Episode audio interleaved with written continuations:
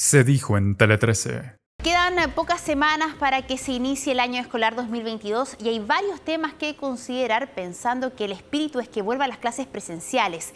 Queremos hablar de todas las claves junto a Jorge Poblete, él es el ministro subrogante de Educación. ¿Cómo está, ministro? Buenos días. Muy buenos días, Natalia. También un cariñoso saludo también a todos los papás y mamás que nos escuchan esta mañana desde la casa. Sí, pues deben estar muchos preocupados por varios temas, ministro. Partamos por, em, de alguna manera, los protocolos que se van a aplicar con el espíritu que decía yo del retorno presencial a las clases.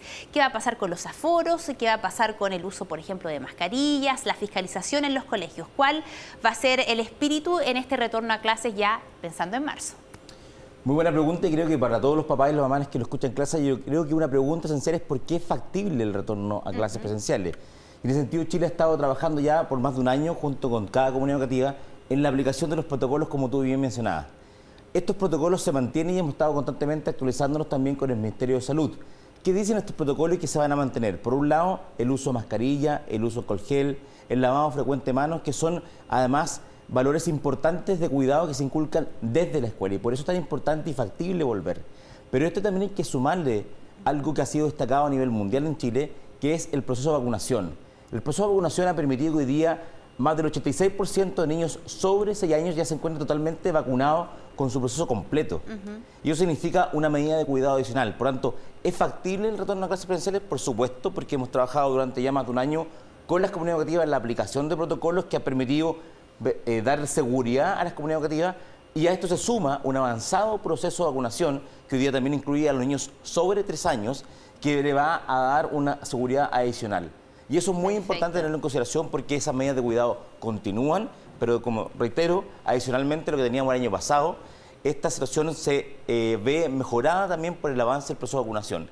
Y en esto, a diferencia de otras situaciones, como por ejemplo como ocurrió el 2020, cuando estábamos partiendo esta pandemia, esto ya no es algo desconocido. Las comunidades han ya tenido que convivir con la pandemia, han aplicado los protocolos y por tanto es algo conocido para, para todos quienes trabajamos en el mundo educativo Siempre relevando la importancia de las clases presenciales porque la pregunta siguiente es, ¿por qué es tan necesaria la presencialidad?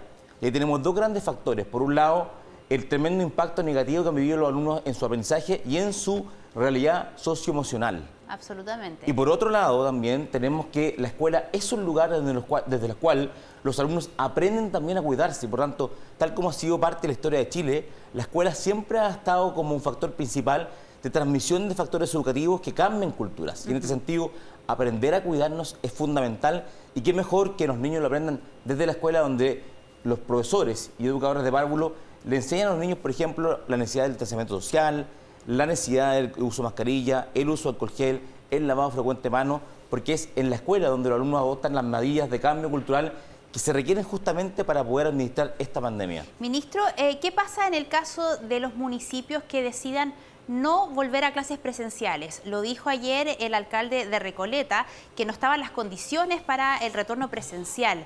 ¿Se le puede obligar a un municipio, a qué se arriesga un municipio que no vuelva presencialmente? Se lo pregunto a usted como ministro del gobierno saliente ya, pero también está el espíritu del gobierno entrante de mantener las clases presenciales. Eh, ¿Qué tanto poder tienen los alcaldes para decidir una cosa así? Bueno, yo creo que primero acá siempre hay que ir al, corazón y a la razón fundamental de por qué en Chile existen clases presenciales obligatorias. No es que ahora se impusieron las clases obligatorias, sino que Chile consiguió un consenso respecto a la necesidad de mantener a nuestros niños en la escuela. Pero el alcalde, perdón, de Recoleta dice que no están dadas las condiciones por la cantidad de casos de coronavirus. Efectivamente. Yo acabo de dar anteriormente las razones por qué sí es factible la vuelta a clases, porque hemos trabajado durante un año en la aplicación de protocolos que han mostrado efectividad y que han mostrado que las escuelas son un lugar seguro. ¿Y a qué se arriesga un, municipio que no cumpla con eso? Pero efectivamente, después de un año de trabajo, nosotros hemos decretado efectivamente el retorno a retomar la actividad presencial obligatoria siendo factible esta, porque además muchos colegios en Chile, el 99% de ellos terminaron con clases presenciales y en Recoleta particularmente los colegios particulares subvencionados de esa comuna, por ejemplo, tuvieron clases presenciales el año anterior con la aplicación de los protocolos.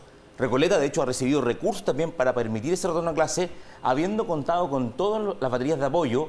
Obviamente, quienes no retornan a clases presenciales están sujetos a las fiscalizaciones que realiza la Superintendencia de Educación, que lleva, por ejemplo, a cursar multas en el caso que sea eh, eh, que atente contra el cumplimiento de la normativa educacional. Y en ese sentido, por eso es muy importante ir al fondo. La presencialidad es fundamental para las familias en Chile. Hoy día lo que hemos visto, por ejemplo, en países desarrollados, que enfrentando esta pandemia, también han mantenido las clases presenciales como algo fundamental. La escuela debe ser lo primero en abrir, lo último en cerrar. Organizaciones internacionales también han mantenido la señal de que las escuelas son fundamentales aún en condiciones de pandemia. Y por tanto, la, la pregunta ya adecuada es, ¿cómo responde el alcalde de Recoleta ante las familias que, teniendo un colegio particular solucionado al lado, sí están pudiendo asistir a clases presenciales? Por tanto, el municipio que no vuelve a clase efectivamente se ve Multa. sujeto a las multas que puede aplicar la Superintendencia de Educación. No se le puede obligar, son solo multas. No, eventualmente, en el fondo, ante incumplimientos graves de la, del- del- de la normativa educacional, Ajá. los procesos sancionatorios pueden llegar, en el fondo, hasta re- revocamiento del reconocimiento oficial, que es lo que te permite a ti mantener las escuelas en funcionamiento. Cada vez es una pregunta acá, por ejemplo, eh, el gobierno anterior, de hecho, impulsó una ley eh, que ellos eh, han decretado con fuerza la desmunicipalización de, la, de la educación. ¿Por qué se dio eso? Porque efectivamente muchas veces son factores más bien políticos los que gobiernan las decisiones de los alcaldes de corto plazo sin pensar en el bienestar de largo plazo de las familias. Claro. Y por eso en el fondo es fundamental que hoy día el gran grueso del país, el gran eh, número de escuelas municipales en Chile, particulares funcionados y también de servicio local de educación, sí han retornado a clases presenciales durante el año pasado, sí han aplicado el protocolo y creo que el gran consenso hoy día es que la presencialidad es fundamental principalmente para los niños de Chile. Ministro, eh, hablemosle a los padres que nos están viendo hasta ahora porque muchos pueden tener dudas y también resquemor y uno lo entiende también porque estamos en una pandemia de, ay, de repente yo no quiero mandar a mi hijo, no están las condiciones o tengo un poco de susto, tengo a alguien de riesgo en mi familia, en fin. Con esta presencialidad que es el espíritu de todas las autoridades entrantes y salientes, un apoderado está obligado a llevar a su hijo al colegio si este colegio abre, que es lo que va a ocurrir, entendemos, en, en el 100% de los establecimientos. ¿Qué pasa si yo todavía no quiero mandar a mi hijo a- a presencialmente? Mira, por supuesto, y le a los papás y a las mamás. eh, primero que nada, en Chile tenemos ya una experiencia ganada. Y lo que mostró el año pasado la apertura de escuelas presenciales es que a medida que la escuela abre, los papás tienen la posibilidad de poder ver en su escuela, en su comunidad, la aplicación efectiva de los protocolos y eso va eh, permitiendo que las familias ganen confianza. Por tanto, lo que esperamos de este proceso también es que las familias poco a poco ganen más confianza en la posibilidad de que las escuelas puedan ser un lugar seguro porque lo pueden ver en su realidad. Segundo, hoy día existen todos los protocolos para permitir esa seguridad. Y tercero, basado en eso, también cada familia en el interior de su corazón siente lo esencial que es para sus hijos el poder contar con la escuela. Reitero, no tan solo por los aprendizajes perdidos, sino que también por la necesaria contención socioemocional que los alumnos viven en la escuela.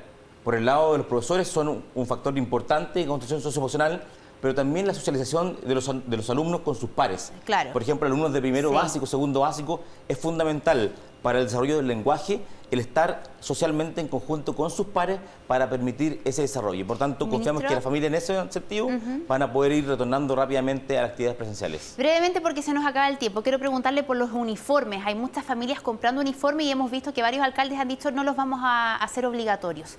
¿Son obligatorios o no los uniformes a partir de marzo? La normativa actual permite ya la flexibilidad respecto a los uniformes dependiendo de cada comunidad educativa. Lo Ya. que dice El la normativa es que es en la comunidad educativa en la que decide en la medida que hay un acuerdo entre el equipo directivo, los profesores, los alumnos y los padres y apoderados. Por lo tanto, invitamos a que en este contexto de pandemia, lo hemos dicho antes, se flexibilicen aquellas medidas que permitan que principalmente estemos presencialmente en la escuela. Y si el uniforme de momento es algo que puede afectarlos, es importante en el fondo que se flexibilice. Sí importante tener en cuenta algo. El uniforme también tiene una razón de ser. En Chile se desarrolla el concepto de uniforme para evitar discriminaciones Sí, también claro. y más el gasto en el fondo y competencia inadecuada de quién tiene la mejor zapatilla, quién tiene el mejor blue jean y por eso se crea el uniforme. Por lo tanto, el uniforme también tiene su sentido pedagógico y en ese sentido es importante relevar la razón de fondo, pero claramente en este contexto se pueden flexibilizar esas medidas. Ministro Subrogata de Educación, muchas gracias por esta conversación Muchas con gracias a ti. Tele 3M. Que tenga buen día.